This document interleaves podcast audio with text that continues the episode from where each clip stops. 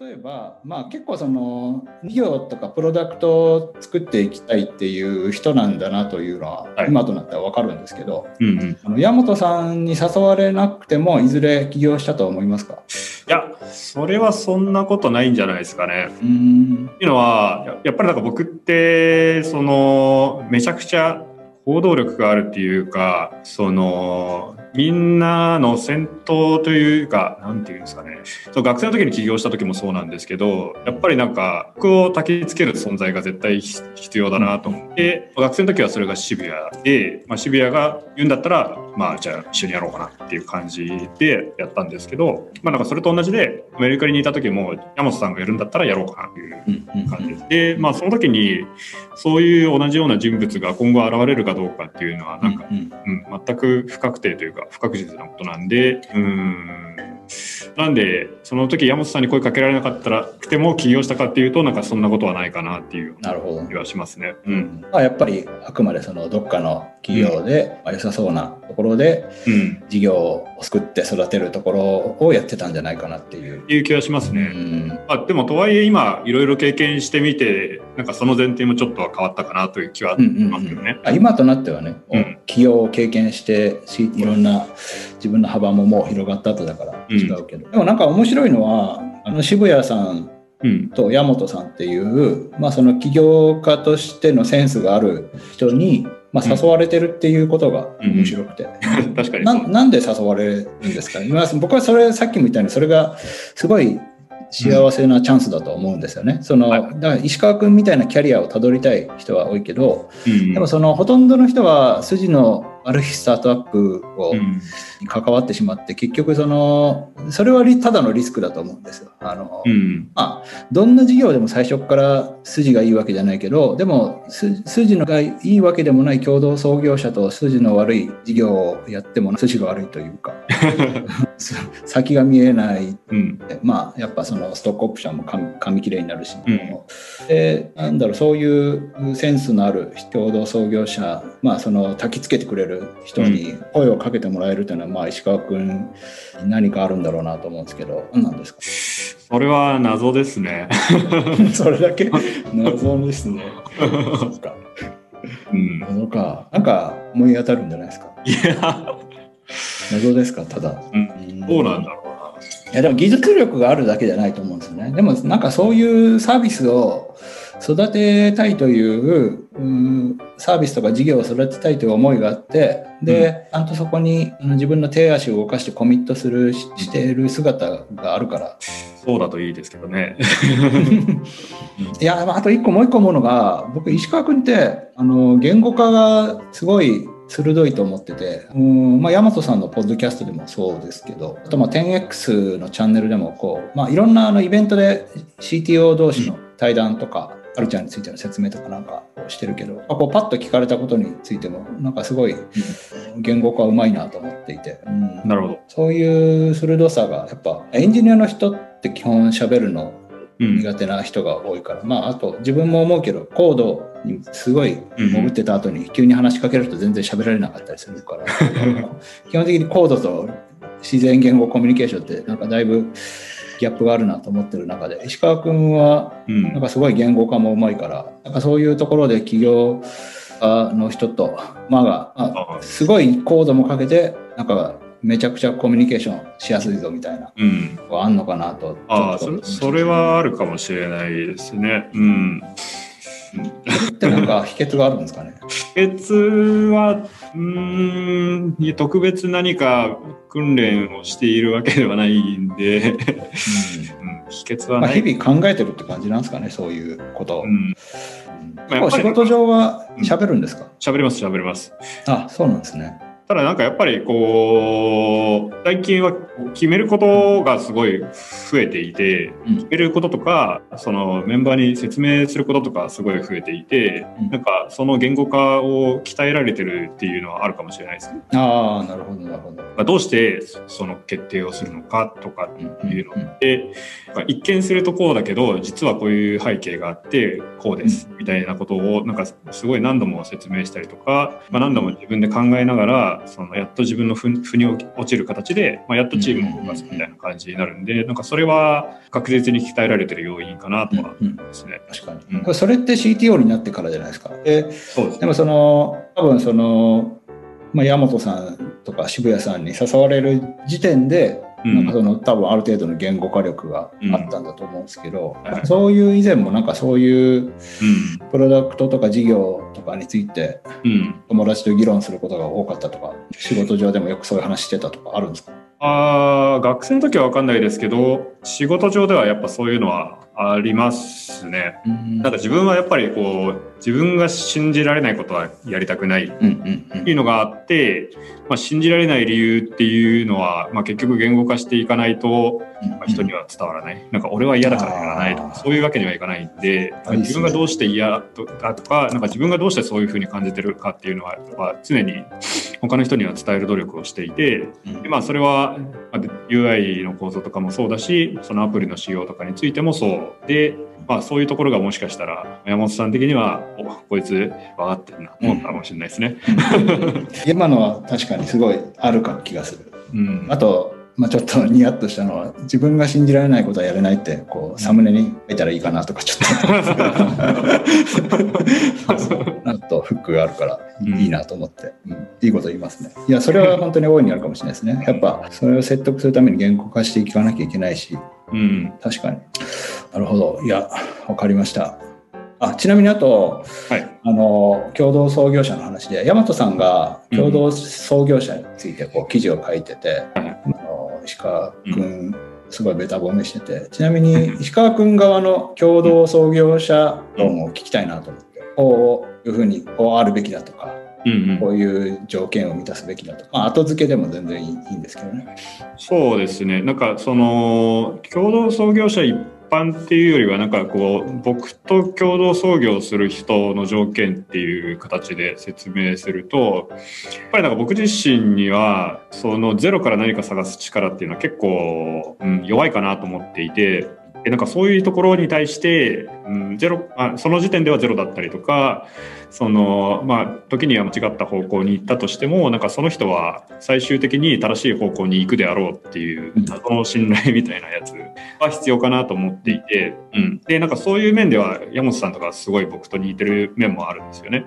キャラ的には多分全然違うと思うんですけど、その嫌なことはやらないとかちゃんと自分が腹落ちしてないことはやりたくないっていう面ではすごい似た人だと思っていてでその僕が納得しない形では終わらない人だろうなっていう感じがあったのが、まあ一個いいところだったのかなと思いますね。まあ、なんか例えばなんか、まあ、そこそこ収益上がって、まあ、ユーザーもまあちょっと幸せなのかどうかわかんないけど、まあ、事業としてまあ成り立つからこれでいいじゃんみたいなところでは絶対終わらないタイプの人。うんうんでなんかちゃんとこう人にも価値も届けるし事業としても大きくなるしっていうところを目指せるっていう、まあ、信頼が彼には最初からあったんで、うん。まあ、そこを信じて、まあ、労働創業したっていう感じですね。うんうんうん、ちなみにあとさっき「焚きつける存在」っていうことを言ってて、うんうんはい、その創業ストーリーの中で、はい、その岩本さんがこう企業にエンジニアとして貢献し続けるだけではダメでそのフェーズの変化に応じてどんどんやることを変えていかないといけないみたいな、うん。うん、まあその期待をまあ最初から提示していたみたいな話があって、はい、で結構それってあの、うん、まあ結構タフなことだと思うんですけど、うん、まあ、さっきその焚きつける存在がないとなかなかこう、ね、みたいな話があったんですけど、うん、焚きつけられてもやっぱそれは嫌だとか辛いとか、まあ、その そういうその変化を嫌だ、まあ、変化を拒む時ってあると思うんですけど、うん、なんかそういうのなかったんですか？うん最初に言われた時はなんか頭では理解してるけどなんか安全にピンときていったわけではなくて、でもとはいえ創業メンバーだし経営者だしまあ、うん、役割は変わるのかなとは思ってはいたんですけどそれが具体的にどういうことなのかっていうのは最初はよく分かってなかったかもしれないですね。うん。ただなんかやっていく中でおあそういうことかっていうのも感じましたしうん、なんか変わっていくこと自体が目的っていうよりは、なんかそこの組織が大きくなん。か大きくなる中でとか、事業が伸びていく中で、まあ、いろんな問題ができてくる。んですけど、まからそれを解決できることが一番大事かなと思っていて、で、まあ、そのある意味役割を変えていけるっていうのは、なんか僕がその理想的な動きができた時に、まあ、そういうことになるっていう感じで、もう会社としては問題が解決されることが一番大事なんで、なんか代わりの人を連れてくるとかでも全然いいと思うんですよね。で、まあそういう状態になった時に、まあ僕は、うん、まあ自分の会社だし、その、まあそうだとしても、そうじゃないとしても、この事業をやる上で、まあ一番、なんだろう、自分がやるべきことをきちんとやって、まあ事業を伸ばしたいっていう気持ちがあるんで、まあ自然とその、役割が変わってきたっていうような感じですね。うんうんうん、まずそのコードを書いてものを実装に落としてその具現化するっていうところでは得意なわけじゃないですか。そうですね。で、まあ、今結構採用も頑張って露出も結構しててで、はい、あのなんだろうななんかあの人メンバーに給料査定して給料をつけたりとか、うん、そういうのとかもあると思うんですけど、はい、なんかこう自分はコード書いた方がパフォーマンスを発揮できるんじゃないかみたいな、はいはいはい、まあちょっと逃げかもしれない発想に、うん、まあ、僕だったら行き僕はもうしょっちゅうそういう方に戻って、うん、結局同じところに戻っちゃうんですけど、はいはい、そういう発想にはならないんですか？うんうんならまあ、ならなくもないかもしれないですけど、うん、それ以上にその他の問題の緊急性が高いみたいな。なるほど、なるほど。あまあ、戻ってる余裕がないみたいな。うん、これ人に頼んだ方が絶対にいいな。だからなんかその役割が変わってきた時に、その自分の時間がすごく限られてるっていうことをよく自覚するようになっていて、うん、でなんかそのコードをまともな品質で、まあ、出そうと思うとすごく時間がかかるわけじゃないですか。うんうん、もうなんかそれと同等か同等以上の形でコードをアウトプットできるメンバーっていうのがいて、その時に僕がこの、まあ、いろんなスキルを持ってる中で、なんかそこに時間を割くのが全体として正しいのかどうかっていうのはかなり気にしていて、まあそういうことを考えた結果、まあ今はコードをあんまり書いてないっていう感じなんですけど、それすごいですね。自分の手を動かすのが優秀な人が自然とその人に任せた方が早いっていう移行するのって、結構難しいと思う、ね、難しいというか僕はなかなかその人に任せるっていうことは結局、うん、まあ、てかサーバーとか、まあ、できないことはたくさんあるからあの、うん、結局は任せてるんだけど自分の得意領域はやっぱ、結局自分がやった方が早いっていうところにいつも戻ってきてしまって、人に任せてこうもうちょっといろんなことをやれるようにするみたいなことがもうずっとできないでいるんですけど、なんかそれを自然ともうそういう状態になってるっていうのはすごいなと思ったんですけど、まあ人を採用するっていうこととか、まあそれでも会社のフェーズで自然にもうやるしかないからそれができたって感じなんですかそうですね。なんかそういうふうにしたのってなんか自分が急に大人になってそうなったっていうよりは、なんか会社の状況が必然的にそうさせたっていうところはかなり大きいかなと思いますね。なるほどな。まあ、環境で成長するってやつか。そうだと思います。なるほど。環境と立場が人を成長させるっていう。確かにな。まあ、あとそうですね。まあ、同じような話かもしれないけど、その、結構山本さんは、その、まあ、会社としての 10X と、あと自分の行動としての 10X で、こう、まあ、レバレッジが効くような行動かみたいな、うん、それは 1X ではないかみたいなことをよくこう、まあ、ポッドキャストでも言って。て、で、エンジニアってかなり 1X だと思うんですよね。うん、その、まあ、A 化物自体はなんかものすごく効率化するかもしれないけど、そのコードを書くっていう作業は、なんかその、すごい泥臭、うん、あのまあ、さっきもおっしゃった通り時間がすごいかかる作業で、もうまあ、まあ、それを長年やってきてて、うん、1X な思考に陥りがちだったり、それに陥らないようにこうしてるとかなんかあるんですか、その辺に関しては僕結構エンジニアの時から敏感かなとは思っていて、うん、なんかそもそも実装する必要ないよねっていうのはよく気にするポイントではあって、うん、実装がいらないならそれが一番いいと思うし、うん作ること自体は好きなんですけどやっぱ無駄なものは作りたくないっていう思いもかなり強くて、うん、なんかそういうまあある意味怠惰さみたいなところが、うん、怠惰さっていうものではないのかな、うん、なんか必要ないものはやっぱ作りたくないっていうのはあって。て、うんうん、まあ、それは結局みんなの後々の自分たちを苦しめることにもなるし、うん、対してそのお客さんに対する価値にもなってないっていうものはなんかそもそも存在しない方がいいみたいな、うん、そういう感覚が強くてあんまりこう作ったものの成果にならないみたいなのは多発しないかなとは思ってますね。なるほどなるほど。やる意味についてそうですね。慎重に深く考えるというなんですね。そうですね。自分がやるかどうかの作業についてはどうですか？結構デザインとかも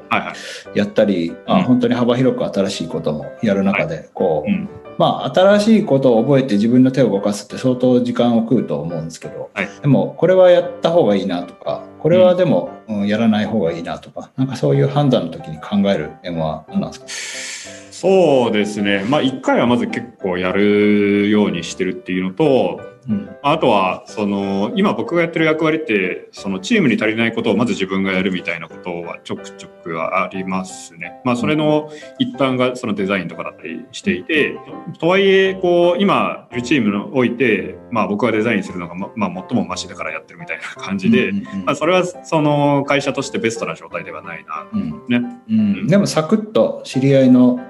デザイナーにこう、はい、臨時でサクッとお願いするっていうのもあるじゃないですか。だからその時にその自分たちの要求とかその自分たちが達成したいことをどれだけ伝えられるかとか、うんうん、その要求に対してどれぐらい答えてくれるかとかっていう、その、まあ、信頼ある種の信頼関係みたいなやつが必要だと思うんですけど、うん。うん、それがこうマッチしてる人って、まあ、そもそもすごく少なくて、うん、えー、まあ、そういう状況を考えた時に、まあ、じゃあ仕方なく自分がやるみたいな。感じですかね。なるほど、なるほど。いや、よくわかりました。そういうところまで共有できてないと任せられないし、うん、それをもっと、臨時で来てもらうなら、自分でやった方がいいっていうバランス、そうですね。なん。か会社としてそのメンバーのことを信頼するっていうのをかなり重視していて、うんうん、でまあその採用の段階ではそのどの職種の人に対してもなんか自分がいなくてもその自分が思思ってるっていうかなんていうんですかね。うん、まあ、自分が求めてるもの以上を出してくれるであろうっていう信頼ができるっていう状態のメンバーを、まあ、迎え入れてるっていう感じででまあそういう人たちだけで成り立ってる集団だとなんかそのチームの進行的にもかなりシンプルにできるところがあったりとかして、うん、まあなんかそういう意図もあってなんかそういうチーム作りをしてたりしますね。ちょっと採用の話になったから採用の話を聞きたいんですけど、結構今までって、うん、エンジニアに関しては結構その石川君の知ってる優秀な人を多分直接口説いたんだろうなみたいな。なんかまあ声かけてどうですかみたいな多いのかなと思うんですけどその一本釣りパターン、うん、でもなんかあのそうやりたくても、まあ、なかなかその始まったばかりのスタートアップだと、はい、あの取れないこととかも多いと思うんですけど、うん、まずなんかその一本釣りパターンで優秀な人が来てくれる理由とかコツとか気をつけてることとかってありますか？そうですね